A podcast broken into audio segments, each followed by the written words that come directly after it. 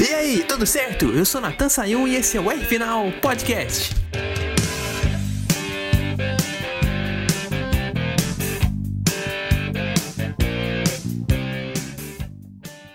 Olha, gente, uma coisa que a Copa Truck deve se orgulhar ainda, além da competitividade, é a segurança. Porque a gente teve hum. duas etapas em São Paulo e Tarumã, com três acidentes fortes e que os três pilotos que estavam envolvidos nisso saíram inteiros, né? Uhum. O Danilo Lamini lá em Interlagos e o Kleber Elétrico e o Pedro Paulo Fernandes agora em Tarumã. Vezes que provaram ali a segurança do caminhão melhor do que um crash test, né? Porque um crash test é feito sem piloto lá dentro. E esses três foram. Os dois últimos foram até piores do que o Lamini lá em Interlagos, porque hum a gente viu as cabines desmanchando duas vezes, né? Desmanchando ali do corpo do caminhão. Eu acho assim que depois dessa a Copa Truck podia pedir a aprovação da FIA, porque passaram por essas provas de fogo com sucesso. Inclusive o Kleber Elétrico, que sofreu o um acidente lá no trem de classificação de domingo, foi o primeiro que tava dentro do caminhão que desmanchou, tava até dando entrevista lá no show do esporte da TV Band, né? E o Pedro Paulo, a gente viu ele saindo logo na hora que aconteceu o acidente. Na primeira imagem aqui, a gente viu o caminhão ali, logo logo a gente viu ele saindo, andando ali pro carro de serviço. Realmente impressionante, né? Como é que é a segurança do caminhão, graças a Deus,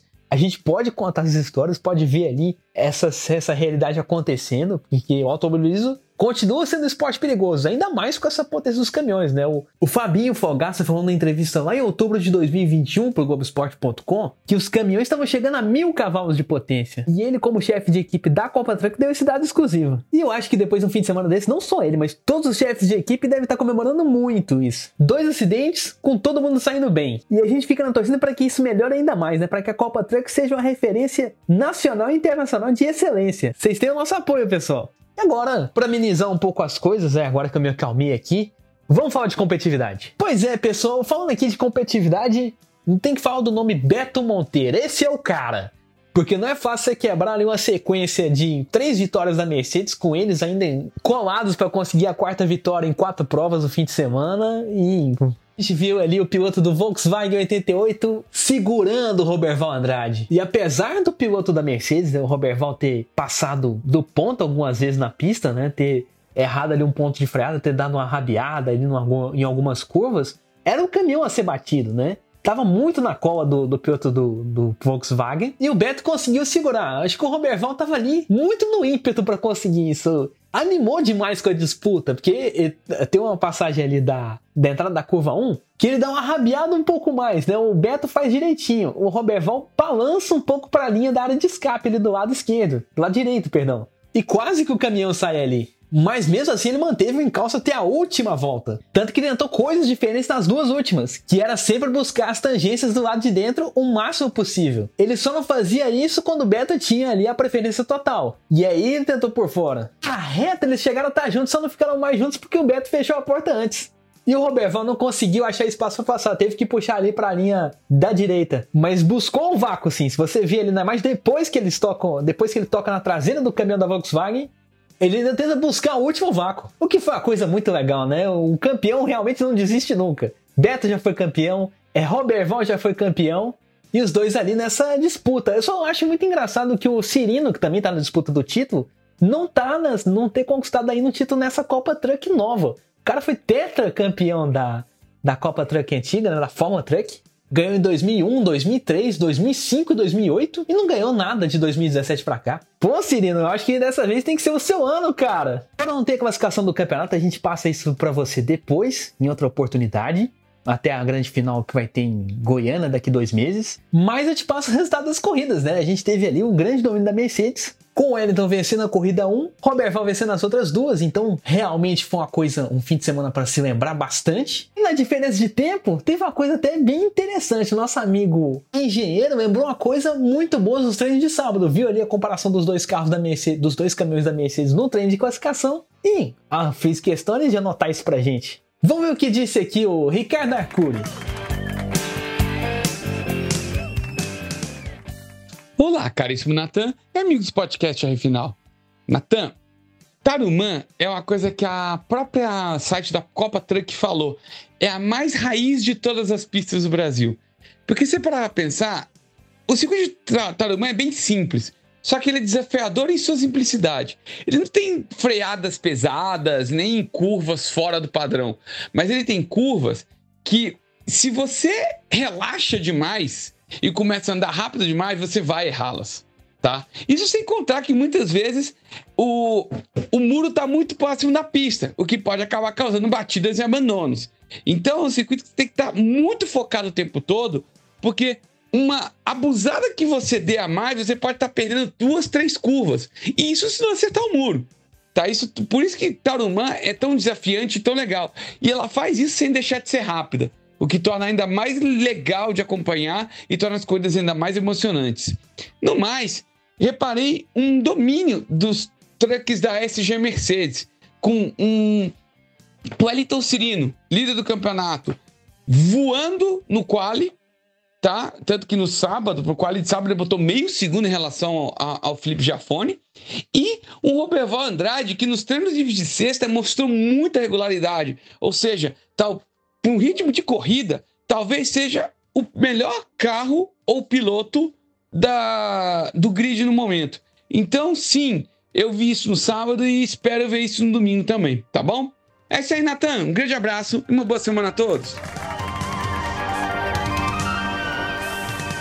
Tá ele dando a sua opinião mais uma vez e realmente foi um domínio tanto, principalmente do Roberval na corrida 2, né? Do terceiro colocado, do quarto colocado para trás, ninguém mais estava na volta do líder. A última ferição antes da bandeirada, na última volta, Tava mostrando o Roberval 3 segundos à frente do André Marques, precisamente aqui 3.6, e 7 segundos ponto 3 à frente do Paulo Salustiano. O resto foi literalmente o resto, né? Giafone, Alamine, até Cirino e Monteiro ficaram uma volta atrás. Muito bom e que merece nosso elogio pela última vez, né? Show demais, Mercedes! Mas aqui, continuando o nosso papo de hoje, a gente tem que falar dos 500 km de São Paulo. A prova aconteceu lá no meio da rodada tripla da Fórmula 1 e a gente não teve tempo de fazer um quadro sobre isso. Já que a gente tá falando do automobilismo raiz, né, do circo de Tarumã, que teve ali toques, acidentes, uma chegada apertada em uma das corridas na Copa Truck, a gente tem que falar da prova tradicional do automobilismo paulista, né? Foi parte do Campeonato Paulista de Automobilismo e também com grandes destaques. Teve uma equipe gaúcha que venceu ali a prova, com o protótipo Sigma Tubarão. E ali no terceiro lugar geral teve uma Mercedes GT4 pilotada pelo Rick Bonadio,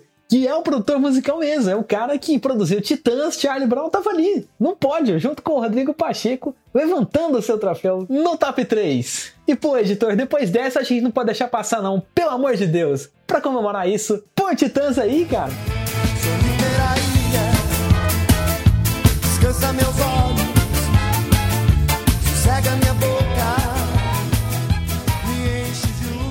Muito bom, muito bom. E muito bom também uma performance rock and roll do nosso amigo Luiz Felipe Ramos.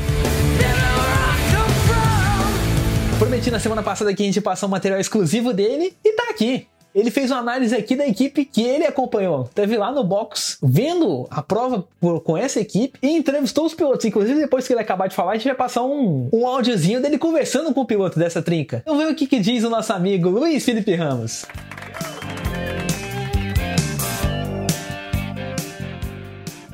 Olá, amigos do R Final. Sou eu, Luiz Felipe Ramos, e hoje vou comentar sobre os 500 quilômetros de Interlagos.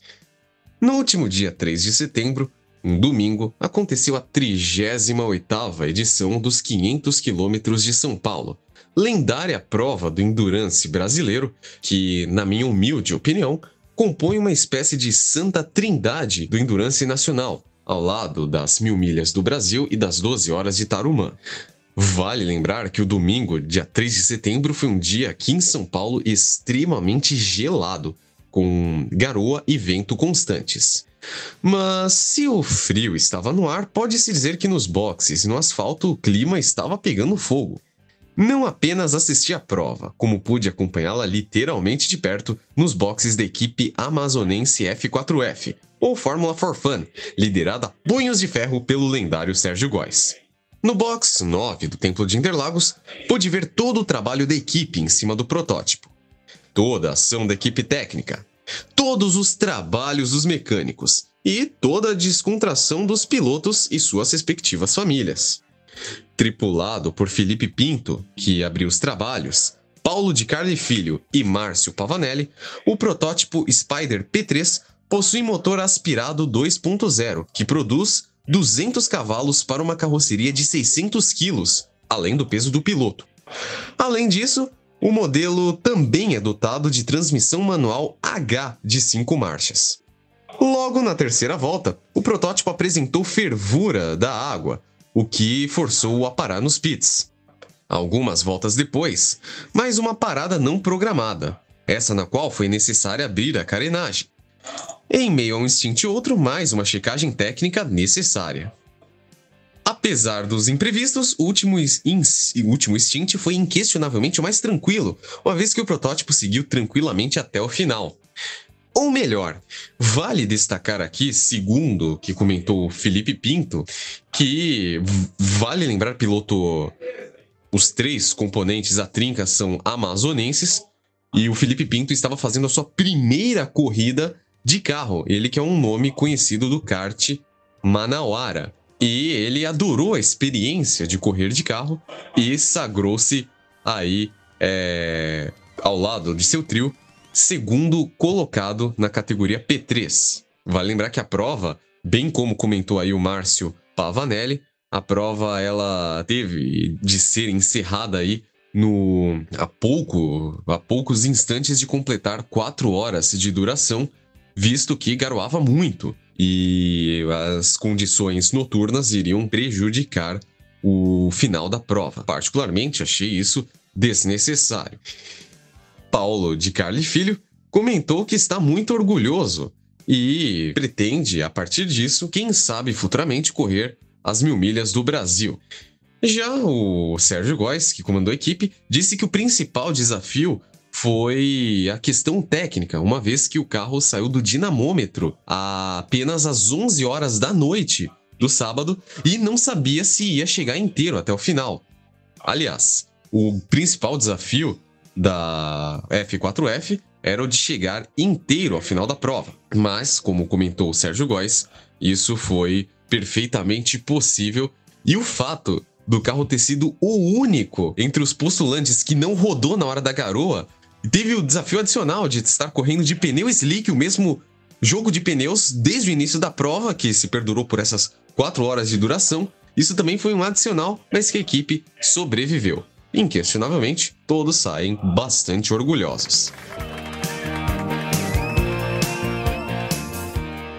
Tá aí, né? Uma coisa para você falar de uma equipe que pilotou com pneu de pista seca na chuva, olha, fez um trabalho e tanto. E olha que Interlagos é um circuito bem difícil de se pilotar, né? A gente tem ali dois pontos perigosos que com área de escape muito grandes, né? Que são a, a curva do Laranjinha e a curva do Lago. Você tem ali a área de escape asfaltada, mas assim, com todo o cuidado do mundo que tem que frear. E o ponto mais perigoso de todos, que é a curva do S Senna. Se você vier muito embalado, você acaba passando reto mesmo. E tem que entrar com muito cuidado no do Senna. Tem que a freada ali tem que ser bem calculada para não dar nada errado. Tem uma área de escape também, mas eu acho que o S do Senna é o ponto mais perigoso para você perder uma corrida, por causa exatamente do ponto de aceleração que você tá. Tá no subir dos boxes acelerando, tá, no, tá na reta principal e você vem acelerando de lá para cá, pode perder um pouco da concentração e acabar passando reto ali. Então o que eu pontuaria ali são três pontos de áreas de escape boas, mas você tem que ter muito cuidado quando tá pilotando de pneu de pista seca lá. E o Luiz até falou que os três falaram, né, para ele, na, na análise que ele fez aqui, reproduzir um pouco do bate-papo, mas a gente tem que mostrar aqui o bate-papo real que ele teve aí com um dos pilotos dessa trinca.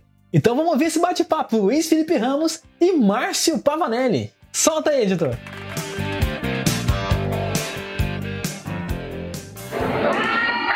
pilotos da trinca foi justamente o Márcio Pavanelli, que enfrentou essa chuva, essa garoa. Márcio, como, é que, como você pode dizer, assim, que você pode falar dessa experiência de correr os 500 quilômetros? Primeira participação no evento, né, foi muito bom.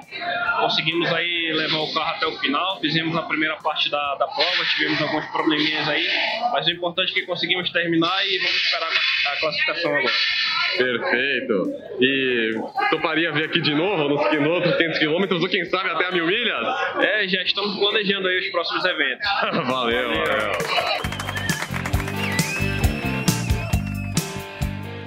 Aí, mil milhas pode ser uma, uma possibilidade sim, mas só que mil milhas é uma corrida que se exige muito mais atenção, né? Então essa equipe tem que se preparar ainda mais. Já preparado para os 500 quilômetros, agora tem que dar aquele gás, porque a, a corrida voltou para ser disputada à noite, né? Voltou a, a ser disputada na parte da noite para vir para de manhã. Era a corrida nos últimos anos, antes de ter a paralisação de 13, de 13 anos, começava à tarde e ia pra parte da noite. Agora não, agora voltou a ser na parte da noite, varando a madrugada para terminar de manhã. Então a estratégia de como se correr à noite tem que ser um fator ainda mais bem pensado. Ainda mais se vier a chuva, porque a noite com chuva lá deve ser uma situação bem intensa. Eu não lembro de cabeça aqui uma situação que a gente teve a mil milhas à noite, com chuva. Mas falando de São Paulo, tudo pode acontecer, né? Então vamos ficar de olho. E você que acompanha a gente pelo canal no YouTube da High Speed TV, se quiser contribuir com essa informação, coloca aí, faz parte do nosso convite. Curta, compartilhe e comente. Comenta aí essa semana se você já viu a corrida das mil milhas com chuva. Se você lembra de alguma edição que aconteceu que a gente teve uma corrida de mil milhas à noite com chuva. Pode ser até uma daquelas que começou de tarde e terminou à noite. Qualquer uma tá valendo aqui pra gente colocar na nossa estatística como parte das mil milhas, da história das mil milhas. Então comenta aí, por favor. E aqui no R Final a gente vai encerrando por hoje. Se Deus quiser, semana que vem tem mais um programa e a gente vai continuar por aqui. Não esquece de seguir além do canal High Speed TV no YouTube o canal, o, Instagram deles, né? Arroba Portal High Speed e o, o, Portal High Speed também no Spotify, que o endereço é como se fala, é Portal High Speed. E também não esquece de seguir o meu Instagram pessoal, arroba Final, que eu posto muitas coisas de automobilismo por lá. Como também não esquece de entrar na lojinha virtual do portal High Speed, né? highspeedshop.com.br para você ver os produtos do nosso canal. Não perde essa não, hein? Por hoje, até a próxima e um grande abraço!